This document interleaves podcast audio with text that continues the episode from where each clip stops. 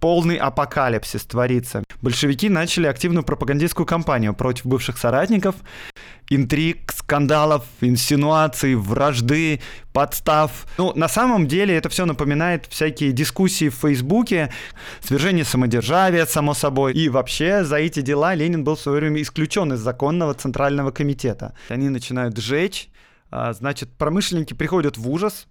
Вот такая многоходовочка. И тут-то промышленники понимают, что они договорились не с теми. Ужас.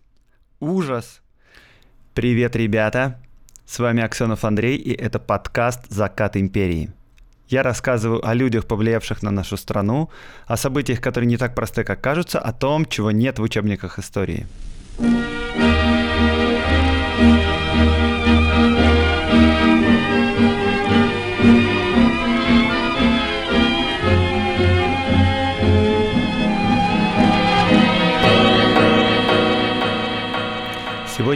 поговорим об одном из событий, э, которое произошло во время Первой русской революции 1905 года. На самом деле это событие произошло еще в 1904 году. Революция была долгой, закончилась примерно в 1907. И события происходили в Баку. И речь пойдет о знаменитой бакинской стачке. Почему же она так знаменита? Ну, во-первых, она закончилась первым в истории в России подписанием коллективного договора между рабочими и владельцами э, нефтепромыслов. То есть после этого рабочие, э, опираясь на документ, претендовали на определенное количество рабочих часов, на зарплату и на прочее. Это было очень круто. В Российской империи первый раз такое произошло. Настоящий независимый профсоюз победил владельцев капиталистов. Еще один удивительный факт о том, кто владел э, бакинскими нефтепромыслами. Первой крупной компанией, которая в Баку добывала нефть, это было общество э, товарищество Нобель, или Бра Нобель, которое принадлежало семье Нобель, которая нам известна сейчас благодаря Нобелевской премии. Э, Нобели заработали много денег, в том числе и благодаря бакинской нефти, и благодаря в том числе заработанным деньгам на бакинской нефти до сих пор выплачивается Нобелевская премия э, известным ученым и не только ученым. А еще бакинскую нефть добывали Ротшильды.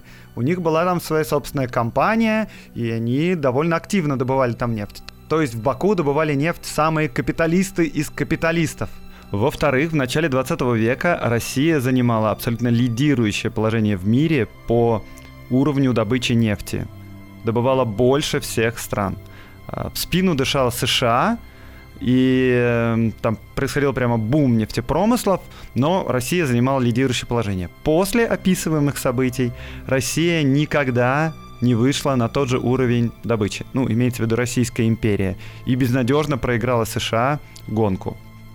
Причем Россия не просто проиграла гонку, а буквально ее нефтяная промышленность была полностью разрушена.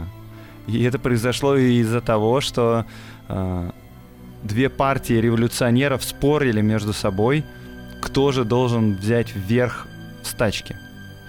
В-третьих, что еще можно сказать про это событие, а, советская историография традиционно приписывала ведущую роль в подписании коллективного договора и в победе забастовщиков, конечно, партии РСДРП и большевикам, что на самом деле совсем неправда. Вообще традиционно, конечно, советская историография приписывает все победы большевикам, но на деле, если мы разберемся, и революцию 905 года, и революцию 917 года большевики прохлопали. Они там, сидели в Швейцарии, писали газеты, статьи, занимались прочими делами, и когда уже вот-вот э, люди с винтовками там, ходят по улицам и свергают везде капиталистов, и новый строй устанавливают, большевики спохватываются и приходят э, на все горяченькое. И чаще всего опаздывают. Так же произошло и здесь. Ну и в конце концов эта история интересна для меня лично, потому что сестра моего прапрадеда, которую звали Анна Булатова, была членом партии большевиков, как, собственно, и мой прапрадед Вениамин Булатов – и в то самое время она как раз находилась в Баку. В старости она написала воспоминания, а, благодаря которым я и узнал о том, что она тоже принимала участие в описываемых событиях. Итак, давайте разберемся с самого начала, что же там происходило.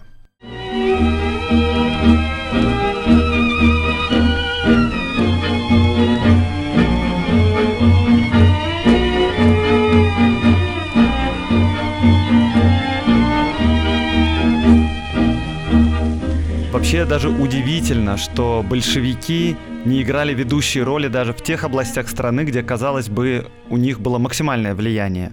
Вот как раз в Баку, э, в местном отделении Российской социал-демократической партии рабочих, именно большевистское крыло партии имело наибольшее влияние. Состав Бакинской социал-демократической организации составлял около 300 членов. Помимо этого, Бакинская организация РСДРП Б большевиков владела э, невероятным сокровищем по тому времени. Они владели подпольной типографией. И более того, это была самая крупная подпольная типография в империи. Она называлась «Нина». И печатала газету «Искра», конечно, манифест коммунистической партии, брошюры, листовки на русском, грузинском, армянских языках. И даже тех э, случаях, когда она простаивала, не была занята работой, она помогала с печатью нелегальной литературы эсерам и прочим социалистам. В общем, это была очень сильная организация, и казалось, что она контролирует вообще жизнь рабочих и политическую деятельность оппозиционную в Баку. А, ну, неудивительно, советская историческая энциклопедия пишет по этому поводу и по поводу стачки, а, цитирую. Стачка 1904 года проходила под руководством Бакинского комитета РСДРП, началась 13 декабря в Балаханах и Биби-Эйбатском православном районе. В стачечный комитет входили Джапаридзе, Стапани, Фиолетов и другие – ну, эта краткая заметка не дает полной картины бурливших интриг, скандалов, инсинуаций, вражды, подстав, которую традиционно порождает оппозиционное движение в России.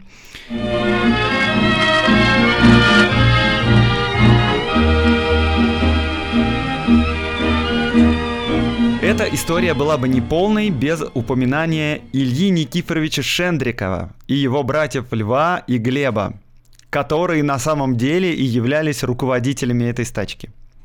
Значит, Илья Шендриков был самым ярким из них, отличался большой энергией, красноречием, неразборчивостью в средствах. Но первым из братьев прибывает в Баку Лев в 1903 году, организует рабочий клуб, вступает э, в единственную деятельную подпольную организацию, естественно, в РСДРП, и сходу становится штатным пропагандистом на бакинских нефтепромыслах. А, через год, в 1904 году, прибывает Илья, тоже вступает в РСДРП, но вообще братья больше тяготеют к меньшевикам, вступают в разногласия с остальными членами социал-демократической бакинской организации. Вообще Шендриковых в большей степени, наверное, не устраивала строгая иерархичность, которая царила в большевистском крыле партии. Большевики больше тяготели э, к пропаганде коммунистических идей, к распространению коммунистического манифеста, э, печатанию брошюр, организации всяких марксистских кружков, клубов. И меньшевики, с другой стороны, э, больше тяготели к удовлетворению экономических требований. Э, а не политических, например, там, за права рабочих, за короткий рабочий день восьмичасовой и за прочие дела. Вот. Ну и вообще в большевистском крыле требовалось подчинение центру, центр в большей степени решал, чем члены должны заниматься, была строгая дисциплина. Вот. А Шендриковым вообще казалось, что все эти социалисты какие-то интеллигенты не понимают действительных требований строения рабочих, лишь проводят спускающие сверху решения и тратят партийные деньги на непонятно никому листовки. В общем, надо дело делать, а не э, бумагу морать. Короче говоря, на фоне проявляющихся разногласий Илья создает свою собственную организацию, которая называется «Организация балаханских и биби-эйбатских рабочих», которая уделяет больше внимания как раз экономическим требованиям, в отличие от политически направленных большевиков. Поскольку человек был очень энергичный, красноречивый, отличался здравым подходом к делу, Шендриков привлекает в свою организацию за очень короткое время до 4000 рабочих, что в разы больше, чем социал-демократическое отделение в Баку.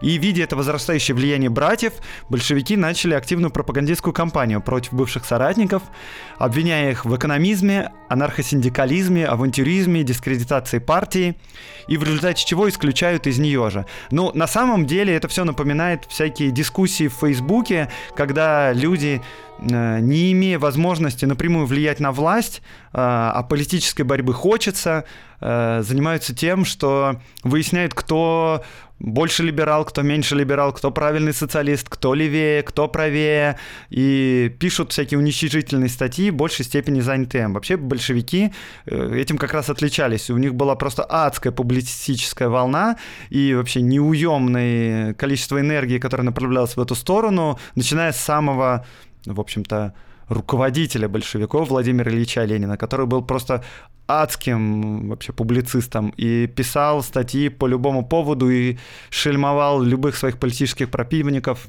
в хвост и в гриву. Короче говоря, так же произошло и в Баку.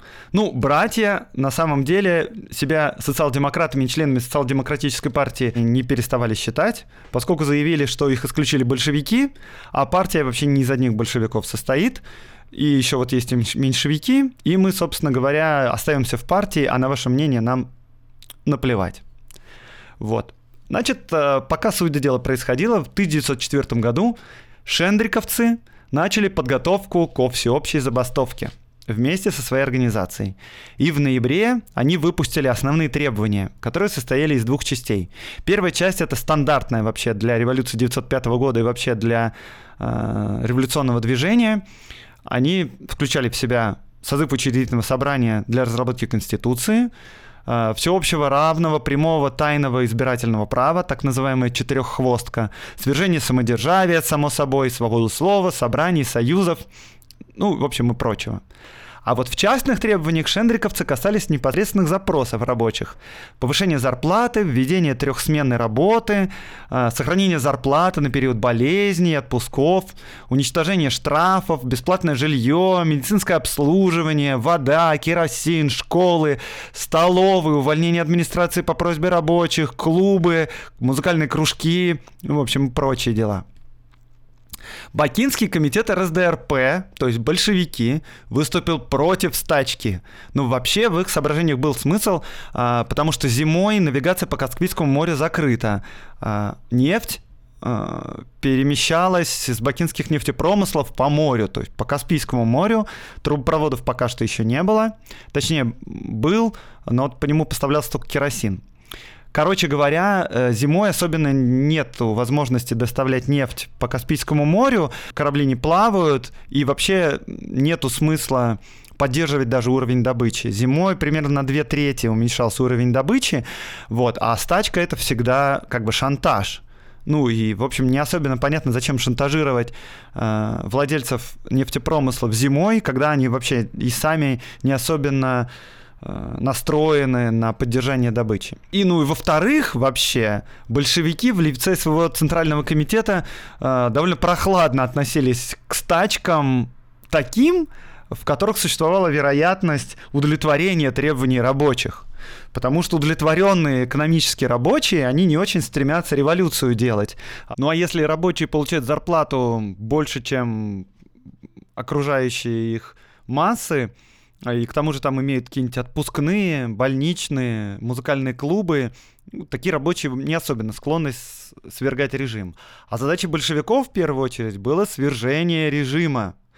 И большевики совершенно откровенно писали в своих листовках, цитирую, «Только свергнув царское самодержавие, мы получим все, весь мир, а теперь не добьемся даже тех жалких мелких требований, которые выставлены отколовшейся от партии группой. Интересно в этой листовке э, местоимение «мы». Э, кажется, что мы — это как бы мы все рабочие, но на деле мы знаем, что после 17 года под словом «мы» имелись в виду как бы не рабочие массы, а, собственно, большевики. Так или иначе, призывы большевиков остались без ответа. Утром 13 декабря началась стачка, возглавляемая Ильей Шендриковым.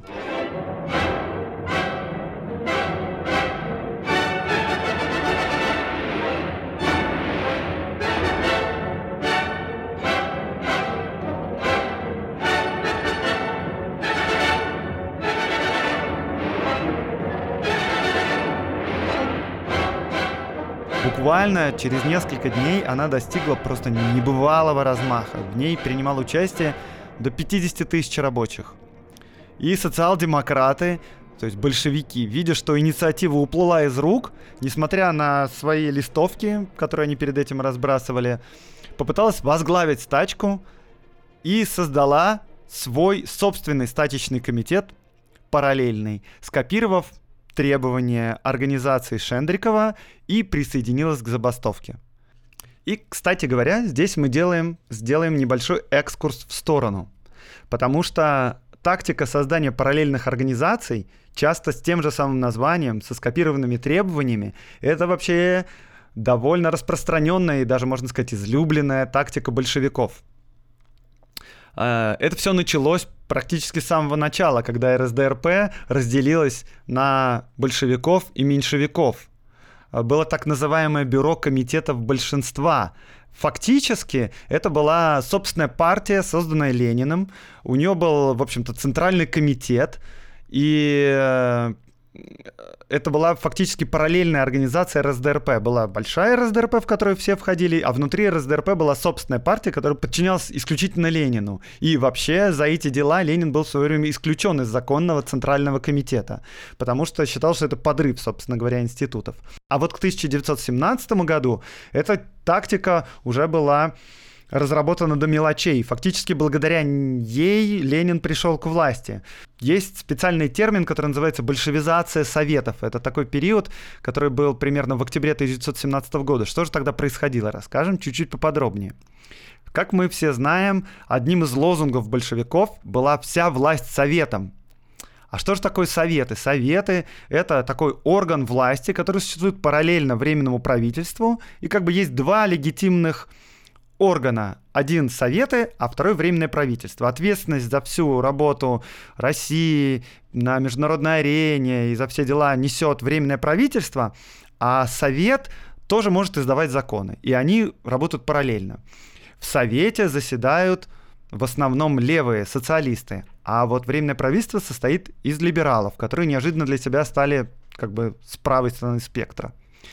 Вот. Но, э, несмотря на то, что большевики провозглашали лозунг «Вся власть советом», собственно, в советах большевиков было не очень много. И даже больше того, э, социал-демократов там было не всегда большинство. Большинство там занимали социал-революционеры.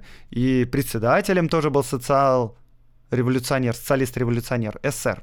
Зачем же большевикам тогда выставлять лозунг «Вся власть советом», а за тем, что они предположили, что если советы придут к власти, а внутри советов придут к власти большевики, то большевики, собственно, придут к власти. Удивительно, но сами советы, в общем-то, не очень-то стремились к власти. Вообще в советах бытовало мнение, что к власти должно прийти учредительное собрание, которое разработает конституцию, после которого у нас будет парламент, и парламент, собственно, будет высшим органом власти в России. Это не очень сочеталось с идеями большевиков, которые считали, что высшим органом власти в России должны быть сами большевики и партия большевиков, как впоследствии получилось. Короче говоря, большевики топили за то, чтобы советы стали у власти, а сами советы это не очень хотели.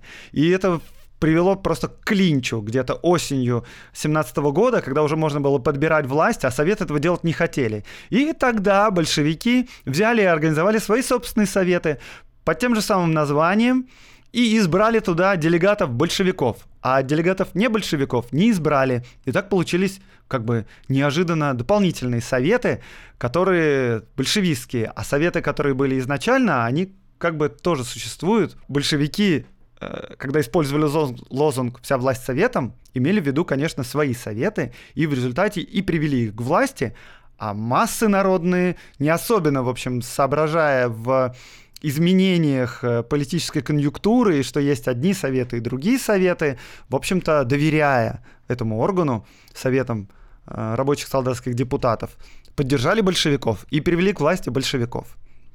Вот такая многоходовочка.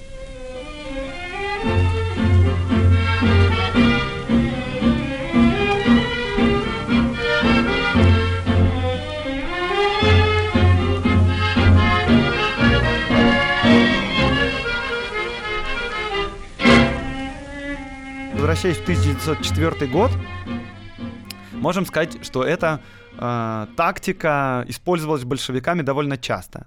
И вот в частности здесь так и произошло. Короче, параллельно, представьте, существует два одновременно стачечных комитета, каждый из которых претендует над руководство стачкой. А, социал-демократы, большевики, надо сказать, э, подлили немножко масла в огонь все-таки. Они пригласили к участию в забастовке азербайджанских социал-демократов, ГУММЕТ, и армянских социал-демократов, э, партию Гнчак, и ввели их представителей в свой стачечный комитет. И все время забастовки организация Шендрикова и Бакинский комитет вели между собой борьбу не на жизнь, а на смерть за главенство над забастовкой. Стачком, который возглавлялся большевиками, первый пошел на переговоры с нефтепромышленниками, а шендриковцы, в свою очередь, предприняли все, что можно для срыва этого диалога. Э, значит, стачком убеждает промышленников, мы контролируем ситуацию. А шендриковцы в этот момент, чтобы показать, что с тачком ничего не контролируют, начинают предпринимать активную деятельность. Они начинают сжечь нефтяные промыслы. И начиная с 25 декабря до 30 декабря, за 5 дней, ими было сожжено 225 нефтяных вышек, что довольно много. А, значит, промышленники приходят в ужас, понимают, что у них нож просто у горла находится, и заключают договор со стачечным комитетом, удовлетворяют почти все их требования. И стачечный комитет, то есть большевики, объявляют о победе, призывают бастующих выходить на работу 28 декабря. В ответ на это шендриковцы обвиняют большевиков в штрейкбрехерстве, сговоре с полицией, капиталистами, в оппортунизме, в коллаборационизме и продолжает жечь вышки. И к 30 декабря сожжен, сожжено уже 265 вышек. И тут-то промышленники понимают, что они договорились совсем не, не с теми людьми. И надо сказать, э, это выглядело довольно апокалиптично. Огромное количество нефтяных вышек возле Баку горит, все в гаре, все в дыму, все покрыто огнем и пламенем. Как это тушить, абсолютно непонятно. Горит нефть, а, в Бакинском заливе содержание нефти в воде тоже довольно большое. Короче говоря, просто полный апокалипсис творится. Нефтяная, промыс... Нефтяная промышленность погибает прямо на глазах. Ужас. Ужас.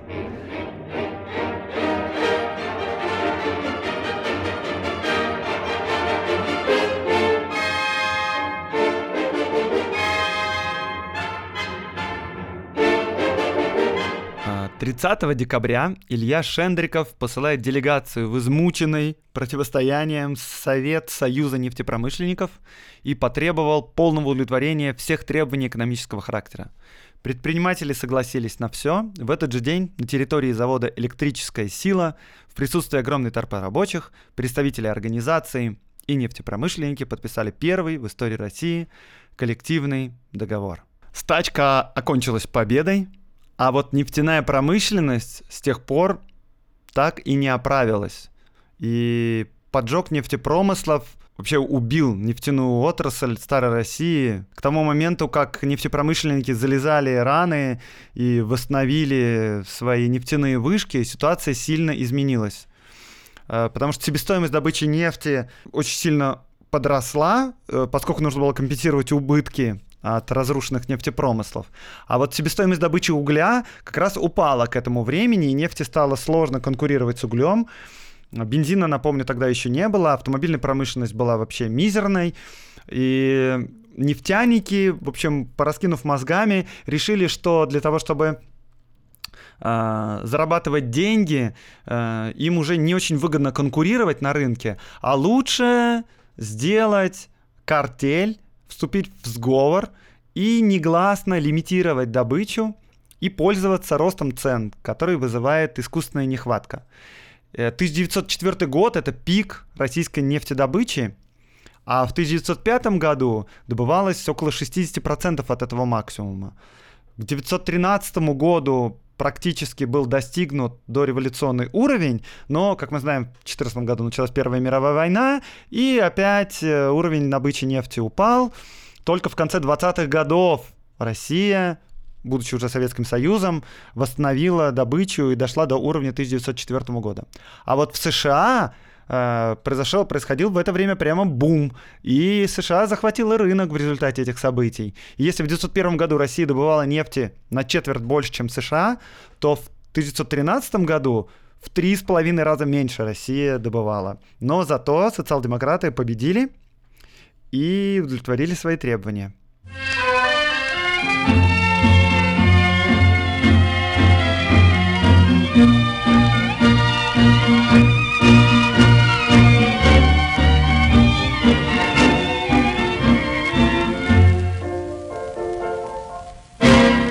Завершение этой истории хотелось бы рассказать, что стало с главными действующими лицами, с братьями Шендриковыми. Ну, видимо, а, братья Шендриковы решили пойти по пути классическому, по пути западных профсоюзных лидеров и решили институциализироваться. А, как выяснилось позднее, нефтепромышленники после окончания стачки выделили персонально братьям Шендриковым 7700 рублей. И когда их организация об этом узнала, от них потребовали отчет о потраченных средствах, и выяснилось, что половина этих денег уже потрачена. Затем, через некоторое время, обнаружилось, что Лев Шендриков приходил в местную администрацию и просил о пожертвовании на издание газеты, которые выпускали Шендриковы, и заявил, что нефтепромышленники уже пожертвовали на нее некоторые средства. А еще в какой-то момент обнаружилось, что было письмо от Льва Шендрикова на имя уполномоченного кавказского наместника Джунковского с просьбой на субсидии для устройства кооперативных предприятий рабочих. И эта репутацию братьев Шендриковых в сумме убила полностью.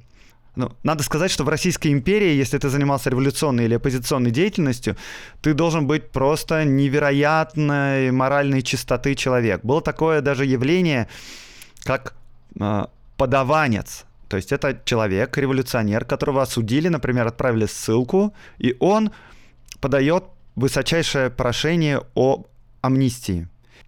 И считалось, что этим свою репутацию он уничтожает. Было зазорным с ним здороваться. Это был просто позор для революционера поляризация была невероятной в Российской империи. Либо ты с нами, либо ты предатель. И то же самое с другой стороны. Поэтому вообще какие-то взаимодействия, особенно с деньгами, что вообще вдвойне позорно, считались э, уничтожающему репутацию. Ну, в итоге от братьев Шендриковых отвернулись их сторонники, а закончилось все это тем, что в 1907 году Лев Шендриков умер. Тоже касается остальных братьев. После революции 17 года Илья не принял большевистский переворот, а, оказался на стороне белых, эмигрировал в Шанхай и закончил свои дни в Сан-Франциско. А что касается Глеба, то его следов обнаружить мне не удалось.